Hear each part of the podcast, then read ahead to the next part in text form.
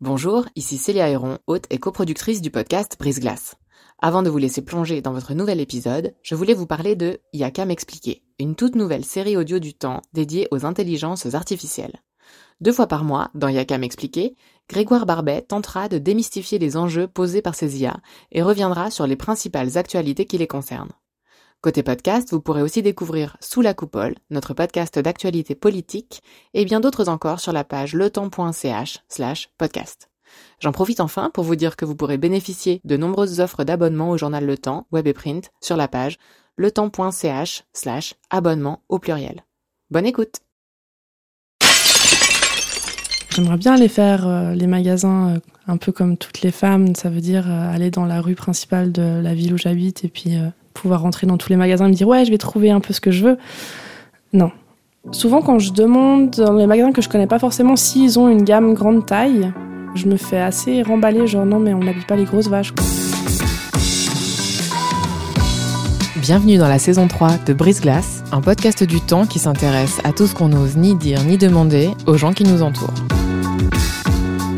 Les gens gros sont mous, incapables de se contrôler, ils ont une mauvaise hygiène de vie et vont forcément mal. Les gens gros sont drôles, loufoques et forcément épicuriens. Voilà le genre d'ineptie qu'entend très régulièrement Vicky, trentenaire genevoise, plus de 100 kilos et de jolis yeux clairs.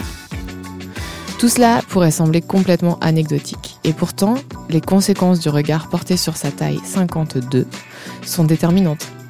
De l'impossibilité de trouver des vêtements aux discriminations à l'embauche, en passant par l'attitude des gens quand elle sort de la boulangerie, elle nous raconte ce que c'est que d'être obèse depuis toujours.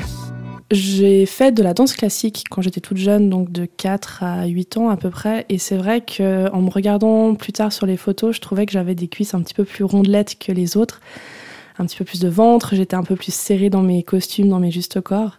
En regardant ces photos, peut-être vers l'âge de 10-12 ans, où je me suis rendu compte que oui, j'étais un petit peu plus euh, rondouillette que les autres. Est-ce qu'à l'époque, euh, c'est quelque chose qu'on vous avait fait remarquer? Alors, pas dans mes souvenirs, ou si ça a été le cas, j'ai certainement dû occulter. Moi, je viens d'une famille euh, où ma maman est ronde, où mes grands-parents étaient ronds. Donc, euh, pour moi, c'était dans la normalité, en fait, d'être comme ça.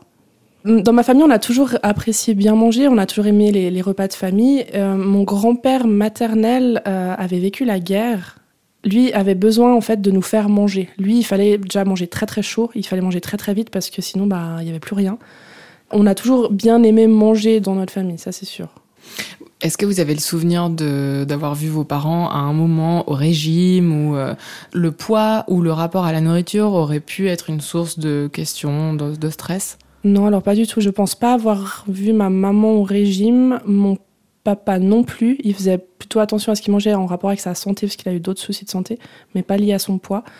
Le régime, je pense qu'on n'en a jamais fait, ni moi, ni mes parents, ni autour de nous. J'ai toujours voulu faire les sports que tout le monde faisait. J'avais envie d'être une petite fille normale et je me rendais pas encore compte de mon corps en fait. Là où ça a commencé, c'était vers l'âge de 12 ans, quand je suis rentrée au cycle d'orientation et qu'on avait le fameux rendez-vous avec l'infirmière scolaire déjà, j'étais pas très grande à ce moment-là. Mon poids était certes au-dessus de la norme, donc j'étais une petite grosse. Et elle me l'a fait clairement comprendre en, me disant des mots assez forts, en me disant clairement que ben voilà, j'étais grosse, je devais certainement grignoter entre les repas, que je faisais pas de sport, alors que j'en faisais. J'ai fait du tennis, j'ai fait du volley, enfin voilà, comme tout le monde, j'ai envie de dire, comme tous les enfants. Euh, mais c'est elle qui m'a posé pour la première fois des mots qui ont été euh, très difficiles d'entendre, surtout à l'âge de 12 ans. Est-ce qu'elle vous a pesé? Oui, elle m'avait pesé, elle m'avait mesuré. Et puis elle m'a, elle m'a montré sur cette fameuse courbe de croissance qu'on connaît tous, là, qu'on connaît depuis l'âge de la naissance jusqu'à 18 ans. Et elle m'a clairement montré euh, que c'était inadmissible d'être dans cet état-là. Donc elle a fait convoquer mes parents pour leur dire que c'était pas possible de me laisser, euh, me laisser comme ça, qu'il fallait me mettre au régime, qu'il fallait que j'aille un suivi diététique, que j'aille un suivi euh, à l'hôpital cantonal par un médecin euh, spécialisé dans l'obésité infantile. Donc ça a été tout un processus qui a été difficile, je pense, de comprendre par mes parents, parce que pour moi, voilà, ils, ils faisaient attention à moi. Pour eux, j'étais normale, en fait. Est-ce que vous vous souvenez euh, de ce que vous lui avez répondu ou de votre état au moment où elle vous a dit tout ça? Alors à l'infirmière scolaire, j'ai rien répondu. Je sais que je suis sortie de sa classe euh, triste, très triste, mais je suis retournée avec mes camarades et, j'ai continué ma journée euh, comme si de rien n'était. Donc vos parents, vous, êtes rentrés, vous leur avez raconté, j'imagine? J'aurais raconté ce qui s'était passé. Euh, puis ma maman, elle m'a dit Ah, mais laisse couler, de toute façon, elle va nous convoquer pour, pour nous dire quoi? Pour nous dire euh, ce qu'elle t'a dit, ben voilà, on aura entendu et puis c'est très bien. Donc ils ont été effectivement convoqués. Euh, ils se sont présentés, ils ont été voir donc euh, l'infirmière qui leur a expliqué qu'il existait un programme à l'hôpital cantonal de Genève pour les enfants souffrant d'obésité. Et puis ben, ils ont accepté de commencer avec moi ce programme. Donc ben, on a été voir le médecin. Eux ont été, euh, j'ai envie de dire, auditionnés tout seuls. Ensuite, moi, j'ai été auditionnée toute seule. Et puis, ben, les versions coordonnaient euh, relativement bien. Et puis, j'ai commencé à être suivie de mémoire toutes les deux semaines, à devoir euh, être pesée, à devoir remplir des feuilles avec ce que je mangeais, ce que je faisais comme activité, ce que je buvais, pour voir pourquoi j'étais dans cet état, en fait. Pourquoi j'étais grosse. Aujourd'hui, le mot grosse, il a une connotation hyper péjorative. Pour vous, qu'est-ce que ça représentait en fait? Pour moi, le mot gros, ça a toujours pour moi été un, adjectif qualificatif. Une grosse voiture, une grosse maison, un gros camion, etc. Donc c'est pas péjoratif parce que c'est voilà, c'est un adjectif comme un autre. Euh, dans la langue française, on n'a pas de mot qui désigne une personne euh, grosse en fait. Dans d'autres langues, comme en anglais par exemple, on dit le mot fat, euh, mais en français, ben, c'est une personne grosse. Mais moi, je le prends pas du tout comme une insulte, parce que voilà, ça reste un adjectif, comme un autre. Quand vous êtes arrivé donc euh, auprès du diététicien et que vous faisiez des listes de ce que vous mangez, etc., euh, est-ce que quelque chose est apparu que vous faisiez, que vous mangiez? Quelle était la conclusion en fait de ce tableau? Que j'étais une menteuse, que par rapport à ce que je mangeais et ce que je buvais et ce que je faisais comme activité, je devais perdre du poids. Donc euh, se faire traiter de menteuse quand on a 12-13 ans, qu'on est studieuse à remplir euh, ce fameux tableau, euh, c'est très compliqué à entendre. Et je me souviens, c'était pendant les périodes de Noël. Et le but, c'était de pas prendre de poids pendant la période de Noël, parce qu'on prend tous un petit kilo avec le foie gras, avec le saumon, etc. Donc moi, mon but, c'était ça, de pas en prendre. je suis arrivée après les fêtes de Noël et j'avais pas pris de poids, donc ils étaient tout contents, mais ils m'ont dit, mais si tu as bien marqué ce que tu as mangé et bu, tu devrais avoir perdu un ou deux kilos. Vous défiez euh, la science, quoi. C'est un peu ça. non, après, j'ai fait beaucoup de recherches toute seule en me disant qu'il n'y a pas que l'alimentation et la sédentarité qui amènent à l'obésité. Il y a des traitements médicamenteux, ce qui n'était pas mon cas. Il y a la génétique, ce qui est mon cas. Il y a un gène d'obésité qui existe. Et j'ai fait des recherches par moi-même pour me dire que oui, ben, en fait, si je regarde un peu autour de moi, donc ma famille, c'est clairement génétique. C'était quoi les étapes ensuite après ce tableau? Quelle a été l'issue de ce... J'ai très vite demandé à mes parents d'arrêter parce que ça me prenait plus la tête qu'autre chose. Je me souviens que c'était sur des mercredis après-midi où moi j'avais envie de faire d'autres activités que d'aller voir un médecin euh, ou une diététicienne. Je faisais du sport, je faisais du théâtre aussi, donc voilà, ça entravait un peu sur mes activités extrascolaires. Donc j'ai très vite arrêté. Mes parents tout de suite été d'accord. C'est là où j'ai commencé à me poser des questions sur moi-même et sur le fait que j'avais envie de m'accepter. J'avais pas envie de perdre de poids euh, parce que je trouve totalement illogique de faire des régimes euh, aussi tôt dans sa vie et que j'avais envie voilà, de, tendre vers l'acceptation de moi-même, de mon corps. Et ça a commencé vers l'âge de 15-16 ans, où tous les matins, j'essaie de me faire un compliment sur mon physique ou des fois des compliments euh, psychologiques. Il y a des fois où c'était très compliqué, mais j'arrivais toujours à me trouver un compliment. Et c'est comme ça que j'ai petit à petit, je me suis accompagnée moi-même en fait vers ma propre acceptation. J'ai été très vite mature, je pense depuis toute petite. Ça veut dire que vers 8-10 ans, j'allais toute seule à l'école, je me faisais un ou deux repas par semaine toute seule. J'étais très peu accompagnée tout en étant aimée dans ma famille, hein, ça je dis pas. Donc, est-ce que c'est ça qui m'a justement rendu mature beaucoup plus tôt que les autres, qui m'a aidé justement à ensuite petit à petit m'accepter parce que j'avais envie de le faire toute seule?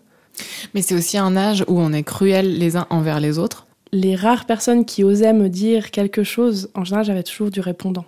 Et c'est eux en fait qui se retrouvaient un peu bêtes dans l'histoire.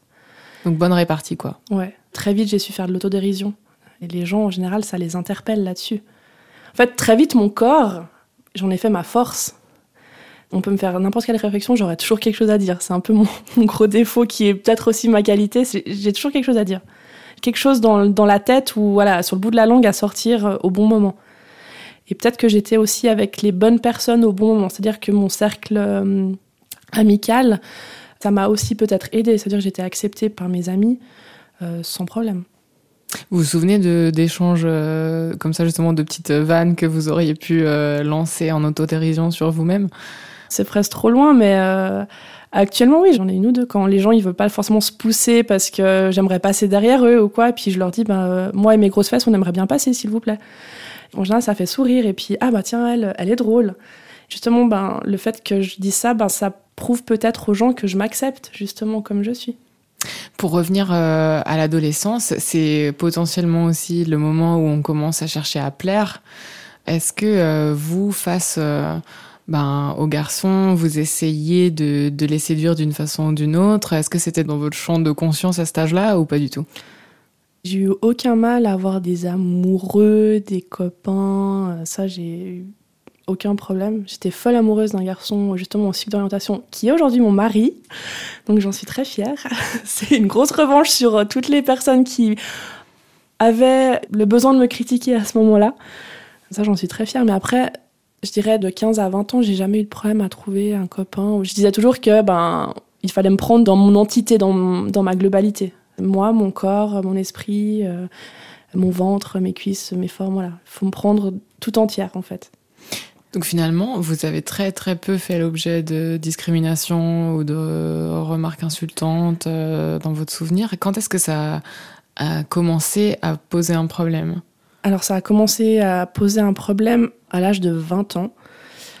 Donc il y avait l'histoire de l'infirmière aussi d'orientation. Après voilà, j'ai commencé ce cheminement d'acceptation et puis à 20 ans, j'ai décidé de quitter le canton de Genève pour aller m'installer dans le canton du Valais pour euh, suivre mes études euh, d'infirmière. J'avais envie de me lancer dans ces études. Et euh, très vite, en fait, j'ai été reçue par le médecin référent de l'école, de la haute école de santé, et qui a fait mon bilan de santé, comme j'avais pas eu le temps de le faire chez mon médecin traitant à l'avance. Et très vite, il m'a dit non mais soigner des personnes en mauvaise santé tout en étant soi-même en mauvaise santé, c'est pas du tout compatible. Le métier d'infirmière n'est pas fait pour vous. Alors que jusque-là, vous n'aviez pas eu de problème de santé euh, à aucun moment À aucun moment. Je n'ai jamais souffert de diabète, je n'ai jamais souffert de cholestérol, encore à l'heure actuelle. Euh, je, veux dire, j'ai aucun problème euh, de santé visible ou invisible, j'ai envie de dire. Qu'est-ce que vous lui avez répondu? Alors rien sur le moment, j'aurais tellement voulu, mais voilà, pour moi ma place dans l'école était plus importante que de répondre à un médecin. Je savais pas ce qui pouvait arriver si je lui répondais je suis repartie euh, de ce rendez-vous euh, la tête baissée en me disant non mais il, n'a pas osé me dire ça quoi. Et le pire c'est que pendant cet entretien il m'a il m'a fait la liste des choses que je pouvais faire pour perdre du poids et en tête de liste c'était les, opérations d'un anneau gastrique, euh, d'un bypass, voilà. Pour lui il y avait que ça comme solution. Comment vous êtes repartie alors? Très mal en me disant mais j'ai déjà travaillé dans le milieu euh, des soins, dans le milieu hospitalier, et puis ben, les infirmières ou les aides-soignantes, ben, il y a de toutes les morphologies. Il y a des minces, il y a des petites, il y a des grandes, il y a des plus rondes. Je vois pas pourquoi on, remet mes compétences euh, intellectuelles en, lien avec mon poids. En gros, ça veut dire que je serais pas capable d'étudier, je serais pas capable de travailler ensuite. Enfin, je, je voyais pas le rapport en fait. Alors très vite, euh, dans mes notes théoriques, c'était catastrophique. Et pourtant, en pratique, dans les stages en tant qu'élève infirmière, ça allait super bien. Mon poids n'a jamais été un problème. Donc au bout d'une année, j'ai décidé d'arrêter. Mais j'ai voulu continuer dans le domaine des soins. J'ai cherché une place d'apprentissage et euh, on m'a refusé une place d'apprentissage pour la même raison. À l'hôpital du Valais, c'était pour un apprentissage d'assistante en soins, mon métier actuel. Et on m'a dit la même chose, c'est mais euh, vous êtes sûr que vous êtes en bonne santé? Puis j'ai répondu ben oui, tout va bien. Et on m'a répondu non, mais euh, vous êtes quand même un petit peu. Euh... Elle trouvait pas les mots, quoi. Puis j'ai dit bah, c'est parce que je suis grosse que je peux pas travailler dans les soins. Et je vais ressortir de là, mais en, en colère, parce que je vois pas le rapport entre mon physique et les études, en fait. Est-ce que à ces gens-là, vous avez tenté d'expliquer le fait que c'était pas un problème de santé, de d'hygiène de vie? J'avais pas envie de rentrer en matière. Peut-être que j'aurais dû, J'ai pris une belle revanche après la fin de mon apprentissage où j'ai été travailler à l'hôpital du Valais. J'ai fait quand même trois ans là-bas en travaillant dans pratiquement tous les services de l'hôpital du Valais en tant que pouliste, c'est-à-dire que je changeais de service de jour en jour. Et j'ai dit, mais c'est une belle revanche sur les personnes qui n'ont pas au début voulu m'engager. Est-ce que les patients ont, eux, eu des réflexions, des remarques? Je crois que c'était mon premier jour de stage dans une gériatrie, dans un service de gériatrie. Et euh, un patient un peu dément, donc qui n'avait pas toute sa tête et qui a sorti devant tout le monde Ah, mais qu'est-ce qu'elle a des grosses fesses celle-là? Alors moi, je me suis retournée, j'ai été lui parler et j'ai très vite compris, parce que je le connaissais pas encore, hein, qu'il n'avait pas toute sa tête. Puis en fait, on en est arrivé au point que ben, lui, il aimait bien les personnes qui avaient des grosses fesses. Que sa grand-mère en avait et qu'il trouvait ça génial, mais que voilà, quand il l'a dit, c'était pas insultant. Que pour lui, c'était plutôt une constatation. Puis je dis, oui, mais vous avez tout à fait le droit de constater. Mais euh, les patients, non, j'ai jamais eu de problème. Je me souviens d'une fois avec une collègue qui est toute mince, toute petite, où un patient a refusé qu'elle le lève et il voulait que ce soit moi qui le fasse. Parce que vous étiez censée être plus forte. C'est ça.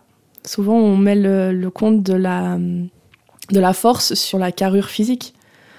Enfin, moi, je trouve ça assez drôle, en fait. On a beaucoup d'idées. Euh, on, voit une personne dans la rue euh, voilà, qui est corpulente, ben, on a plein d'a priori sur elle, positifs ou négatifs. Et ça, je trouve incroyable. Alors, des fois, c'est très drôle. Des fois, c'est quand même un petit peu méchant et blessant. C'est quoi les a priori euh, négatifs on pense qu'une personne ronde ou grosse, ou appelez ça comme vous voulez, hein, euh, mange tous les jours au McDo, boit du soda à longueur de journée, est fainéante, est un petit peu euh, intellectuellement plus faible, j'ai envie de dire. Non, c'est pas toujours le cas. Ça peut arriver, mais c'est pas toujours le cas. Il y a des gens qui se battent avec leur poids, mais qui euh, mangent sainement, qui font du sport, qui vont bien dans leur vie. Et les positifs? Ma belle-maman m'avait fait ce compliment en me disant ah, Moi, je suis sûre que tu aimes bien manger, que tu aimes bien boire, que en fait, tu es très drôle, que tu as tout le temps la joie de vivre. Alors, oui, c'est vrai. Mais il faut pas penser que ça. Je suis pas que drôle, je suis pas euh, qu'une épicurienne de la vie comme moi je me définis souvent. Euh, il y a autre chose derrière. Vous avez dit tout à l'heure euh, que le fait que vous soyez marié à cette personne que vous aviez rencontrée si tôt, c'était une belle revanche par rapport euh, aux gens qui pensaient que c'était pas faisable ou pas une bonne idée. C'était lié à la grossophobie ou rien à voir du tout? Oui, oui, certainement. Une petite grosse de 12-13 ans qui est amoureuse d'un beau garçon, qui a un nom de plus qu'elle, qui euh, athlétique, euh, tout mince, voilà. Pour ses camarades de classe, je me souviens que pour eux c'était pas possible. Enfin, j'ai eu des moqueries par rapport à ça de oui, non, mais euh, de toute façon, ça sert à rien de lui déclarer ton amour, ils sont fichus de toi, enfin voilà. À quel âge ça? C'était, ouais, 12-13 ans. Et on s'est retrouvés un peu par hasard 15 euh, ans après. Et puis, ben voilà, aujourd'hui on est mariés, on a un enfant, et même comme je suis. Et moi, je l'aime aussi comme il est. Il fait du sport, il fait beaucoup de football. Il a pris du poids aussi avec l'âge, il a un petit bidou, enfin voilà. Mais on s'aime comme on est. Donc vous venez de dire que vous avez euh, eu un enfant.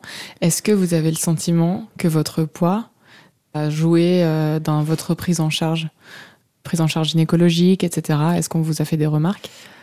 Quand je suis tombée enceinte, j'ai été voir donc ma gynécologue euh, qui me suivait en fait depuis deux ans, qui était ravie d'avoir de nouveau une femme enceinte dans son cabinet. Alors le sujet du poids est très vite venu sur la table parce qu'elle m'a dit il faudrait faire attention de ne pas prendre plus que tant de kilos. En général, une personne qui est déjà en surpoids ne devrait pas prendre plus de 6 à 8 kilos pendant sa grossesse. Pour moi, si c'est 8 kilos, ça représente rien en fait. Mon suivi de grossesse a été euh, totalement normal. Je devais accoucher à l'hôpital cantonal, donc à la maternité des HUG. Et donc ma gynécologue m'a dit qu'au huitième mois de grossesse, elle allait me, lâcher pour que je sois suivie par les HUG. Donc pas de problème, je me présente donc à 8 mois de grossesse au HUG. On fait un peu l'anamnèse avec la sage-femme qui m'a reçue pour savoir voilà, comment s'était passée ma grossesse et tout. Elle me pèse, elle me dit Ah, vous avez quand même pris 8 euh, kilos et tout. Je dis Ouais, je savais que je devais pas prendre plus, donc euh, je, suis, très contente, voilà, je suis ravie. Donc elle, euh, elle tirait un peu la tête en disant Non, mais elle a déjà pris 8 kilos alors qu'elle en pèse déjà plus de 100. Et puis j'ai une remarque vraiment où je, Avec mes hormones, j'ai bien fait de pas répondre, sinon je pense que je partais au quart de tour. Mais elle a regardé mes bilans sanguins et m'a dit Ah tiens, vous n'avez pas fait de diabète gestationnel, c'est étonnant. Euh, ouais, parce que je suis grosse, je suis censée avoir du diabète. Où est la logique? Ça, c'est un peu la seule remarque vraiment où j'ai eu de la peine à l'accepter. En même temps, quand on est enceinte, on a les hormones qui travaillent et tout, mais sinon, la prise en charge par la suite, notamment l'accouchement, j'ai eu aucun problème. Est-ce qu'il y a un moment, en fait, où c'est devenu pour vous important d'en parler? Alors, en 2015, j'ai eu la chance de participer à un concours de Miss Ronde en Suisse romande. Je l'ai pas fait pour m'accepter, parce que je m'acceptais déjà. C'était voilà, pour un petit peu la cerise sur le gâteau, pour me prouver aussi à moi-même que j'arrivais à faire euh, les choses comme tout le monde. C'est vrai que marcher sur un podium euh, ou se faire prendre en photo, c'est juste absolument génial. Et de pouvoir le faire en tant que personne ronde, c'est top. J'avais besoin de ça pour aussi euh, pour parler autour de moi. C'est pas parce qu'on est grosse qu'on est forcément euh, rien du tout. On, on, est des personnes comme les autres. Qu'est-ce qui a fait au fond que vous vous êtes présenté à ce concours et que vous avez décidé d'en faire un sujet? À ce moment-là, on en parlait de plus en plus déjà des modèles plus size qui arrivaient tranquillement sur le marché. Dans la mode, dans, dans la magazines, mode, voilà exactement. Ouais. Et on ne parlait pas du sujet justement de la grossophobie. On disait juste que ah ouais c'est cool, il y a des modèles qui sont plus dans les normes. Il faut quand même savoir que la, la, taille moyenne pour une femme au niveau vêtements c'est entre le 40 et le 42, c'est pas le 36 ou voilà. Je sais qu'il y a des gens hein, qui font une taille 42 qui ont énormément de peine à trouver des, des vêtements faut se poser quand même des questions. Et c'est vrai que le sujet de la grossophobie, ben, au début, je n'osais pas trop en parler, mais c'est vrai que pour moi, cette discrimination, on n'en parlait vraiment pas assez. Maintenant, ça commence, voilà. Déjà, c'est rentré dans le dictionnaire il y a une année. C'est déjà pas mal. C'est joli, hein, les mannequins plus size qui, en général, font une taille 44, mais on parle pas des tailles encore au-dessus. Moi, quand je commande des vêtements sur Internet, parce que ben, c'est un peu le seul endroit où je peux trouver des vêtements corrects, dans des prix aussi corrects, ben, les mannequins, elles font un 44. Moi, j'arrive pas à me projeter sur une taille 44, autant que j'arrive pas à me projeter sur une taille 36. On a toutes des morphologies encore différentes. Donc, euh, ben, moi qui ai une petite poitrine, ben, les, femmes plus size, justement, elles ont une poitrine généreuse. Donc, c'est encore difficile voilà, de se projeter. J'ai pas envie de militer contre ça. Hein, puis, j'ai pas envie non plus de prôner l'obésité. Je dis juste qu'il faut arrêter de comparer l'obésité à la mauvaise santé. Qu'est-ce que ça vous a apporté si on revient à Miss Ronde, euh, cette expérience? Euh, ça m'a ouvert les yeux sur beaucoup de choses. On était 15 candidates et sur les 14 autres, il y en avait très peu qui avaient fait cette acceptation d'elles-mêmes en fait. Et, ce concours, ça, c'était ça en fait. C'était pas comme euh, le concours de, de, Miss Suisse ou voilà. C'est plutôt une aventure qui nous ouvre énormément les yeux sur beaucoup de choses et qui nous aide à nous accepter. Sauf que moi, ben, j'étais une des seules qui s'acceptait déjà. Mais ça m'a apporté ce petit plus j'ai envie de dire, la, voilà, la cerise sur le gâteau pour me dire, voilà, maintenant c'est bon, je suis moi-même, je m'accepte. J'ai envie de m'habiller comme ça, je m'habille comme ça. J'ai envie de me coiffer comme ça, je me coiffe comme ça. Et puis voilà. Les trois personnes qui ont fini sur le podium, c'est vrai qu'elles ont fait un parcours juste absolument fabuleux. D'acceptation d'elles-mêmes. D'acceptation d'elles-mêmes, et puis elles ont changé. Je sais qu'il y en a beaucoup actuellement qui ont perdu du poids suite à ce concours. Pourquoi, et vous pensez? Aucune idée aucune idée et j'ai envie de dire bah si elles avaient envie de le faire elles l'ont fait. Et tant mieux si elles se sentent mieux comme ça. Je, je suis personne pour juger qui que ce soit. Je l'ai pas fait parce que bah voilà moi je me suis toujours acceptée comme ça et que j'ai pas envie de changer. Et je pense que je plais aussi euh, autour de moi ou aux gens comme je suis. Je me reconnaîtrais pas si je perdais du poids en fait. Je serais plus la même Comment vous définissez la grossophobie? Pour moi, la grossophobie, ça désigne vraiment un ensemble d'attitudes et de comportements qui stigmatisent les personnes qui sont en surpoids, qui sont obèses, qui sont grosses. C'est apparu dans les années 90, sauf erreur, où ça a commencé à, à apparaître dans la langue française. Et là, de plus en plus, j'ai envie de dire depuis le début des années 2010, où vraiment c'est un terme qui revient. Et souvent on dit Ah, mais grossophobie, c'est quoi qu'on a peur des gros? Non, c'est juste qu'on on leur tape dessus. Est-ce qu'au moment où sont apparues toutes ces notions de body positive et de mannequin qui incarnaient euh, un nouvel idéal féminin, qu'est-ce que vous en avez pensé en fait? Le body positif, j'en pense pas grand chose parce que moi je trouve ça normal en fait. Mais tout le monde a le droit à utiliser ce terme de body positive, qu'on soit mince, qu'on soit petite, qu'on soit grosse, qu'on soit voilà. Tout le monde a le droit à l'acceptation de son propre corps, et qu'on soit un homme ou qu'on soit une femme. Est-ce que vous avez eu le sentiment que ces nouveaux modèles qui se décrivaient eux-mêmes comme ronds euh, n'étaient pas source de nouvelles injonctions aussi? Enfin, je pense à toute cette génération de Kim ou Courtney Kardashian, euh, toutes ces femmes dont on a vanté en fait le fait qu'elles avaient des formes et qu'elles étaient entre guillemets rondes, mais qui en fait euh, pourraient dans un certain sens, juste faire peser de nouvelles injonctions, à savoir on aime les rondes qui ont une taille très très fine, ont des fesses très très galbées, ont des jambes très très musclées, etc. Comment est-ce que vous voyez ça? Il y a beaucoup le poids de la société, des médias qui font que ben on est obligé d'être euh, de telle taille, de telle morphologie. Enfin, moi je trouve ça triste en fait. Après, les, jeunes filles, elles se focalisent sur ces modèles en fait qui n'existent pas réellement. Il y a quand même 50% euh, des jeunes filles qui n'acceptent pas leur corps. Vivez comme vous avez envie sans vous soucier du regard des autres. Acceptez-vous et moquez-vous du regard extérieur. C'est pas les autres qui portent votre corps, c'est vous-même. C'est moi qui porte mon corps, c'est moi qui m'en occupe, qui l'entretient, qui l'assume. C'est pas les autres. Et je vis pour moi-même, j'arrête de vivre pour les autres. En termes de shopping, c'est quoi votre expérience? Alors là, on est victime de grossophobie dans le shopping parce que j'aimerais bien aller faire euh, les magasins euh, un peu comme toutes les femmes. Ça veut dire euh, aller dans la rue principale de la ville où j'habite et puis pouvoir rentrer dans tous les magasins et me dire ouais, je vais trouver un peu ce que je veux. Non, là c'est compliqué. Donc moi je fais beaucoup par internet. C'est vraiment développé à ce niveau-là. Souvent ça vient des États-Unis ou de l'Angleterre. Après, ben, dans les marques qu'on connaît un peu tous, il y a des petits rayons grande taille et encore pas dans tous les magasins. Et le choix n'est pas très jeune. Sinon, il y a des magasins spécialisés qui font des belles choses parfois, vraiment. Après, dans les magasins vraiment spécialisés qu'on trouve encore, il faut être riche pour s'habiller. Souvent, quand je demande dans les magasins que je connais pas forcément s'ils ont une gamme grande taille, je me fais assez remballer, genre non, mais on n'habille pas les grosses vaches. La communication, elle peut se faire de maintes façons, par des regards, des gestes. Est-ce que vous avez le souvenir d'attitudes complètement déplacées? J'ai un souvenir de m'avoir acheté un pain au chocolat dans une boulangerie, de sortir la boulangerie, puis ben, de le dévorer parce que je pense que j'avais pas mangé depuis longtemps ou que c'était mon petit encas de la journée. Et qu'il y a une dame qui est passée à côté de moi et qui m'a lancé un regard, genre non, mais euh, elle devrait pas.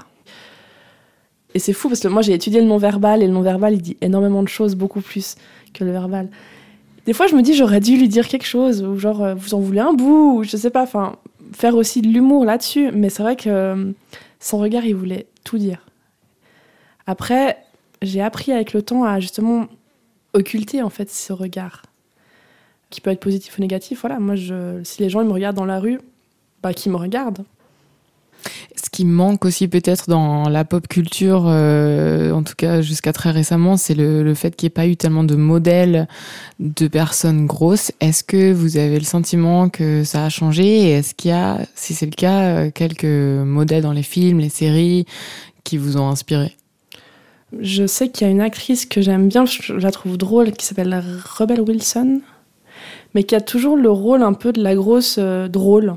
C'est dommage qu'elle n'ait pas des rôles un peu plus complexes ou plus recherchés. Après, je connais pas sa filmographie complète, mais je sais qu'il y a elle que j'aime bien. Après, dans les artistes très connus, ben, il y a la chanteuse Adele, qui pour moi a été un modèle parce que je la trouve juste magnifique.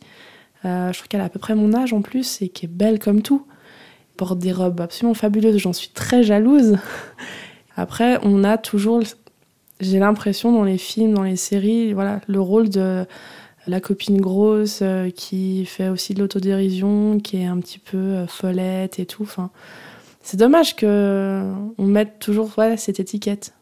Et justement, peut-être pour élargir un peu le sujet, dans la vie de tous les jours, cette étiquette euh, qui vise les personnes grosses, elle reste ultra présente est-ce que les choses sont en train de changer selon vous dans la bonne direction? Comment est-ce que vous envisagez euh, l'avenir? J'espère que la grossophobie va diminuer. On ne peut pas la faire disparaître complètement, mais toute façon, ça va changer. Avant, on tapait sur les fumeurs, maintenant, on tape sur les gros. Enfin, après, ce sera autre chose, certainement. Je me dis juste que des fois, il y a des effets de mode.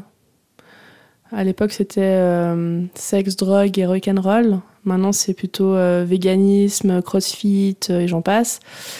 Peut-être que ça va évoluer sur autre chose. Pas dire que tout le monde doit être gros ou machin, mais qu'on arrête de penser que parce que t'es gros, t'es en mauvaise santé, parce que voilà, c'est pas forcément le cas. Qu'est-ce que vous diriez à la petite fille de 12 ans que vous étiez qui remplissait euh, studieusement ses petits carnets de nourriture pour bien noter tout ce qu'elle mangeait euh, pour satisfaire euh, les médecins Je dirais qu'il faut qu'elle se batte pour se faire entendre et de pas forcément croire tout ce que le corps médical va lui dire. Et de s'accepter dès le début, en fait, dès ce âge-là qu'il faut qu'elle avance et pas qu'elle milite, mais qu'elle avance comme elle, elle a envie et si elle a envie de faire n'importe quoi, qu'elle le fasse. Ah, si elle a envie de faire de la danse classique alors qu'elle a des grosses cuisses, qu'elle le fasse. C'est, je pense que je dirais à mon fils, quand il sera plus grand, ce qu'il a envie de faire, qu'il le fasse, qu'il essaye de le faire.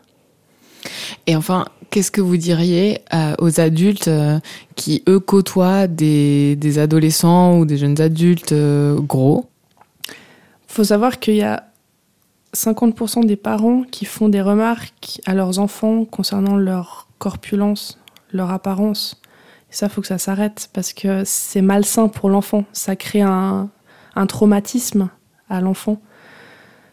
Si un enfant est en surpoids, il ne faut pas forcément le laisser gros, hein, mais juste l'accepter l'aider aussi à s'accepter. Après, euh, en lui disant, voilà, faut faire un peu de sport, enfin, en lui montrant l'exemple mais pas en le dénigrant non plus. Ah, tu vois, euh, la petite fille, elle est plus mince que toi, ou t'es un peu plus rondelet euh, que lui. Enfin, non. Il faut accepter son enfant ou son entourage comme ils sont, mais en étant bienveillant. Merci d'avoir écouté ce nouvel épisode de Brise Glace. Je suis Célia Héron. Cet épisode a été réalisé en collaboration avec Virginie Nussbaum et avec l'aide de Marion Marchetti.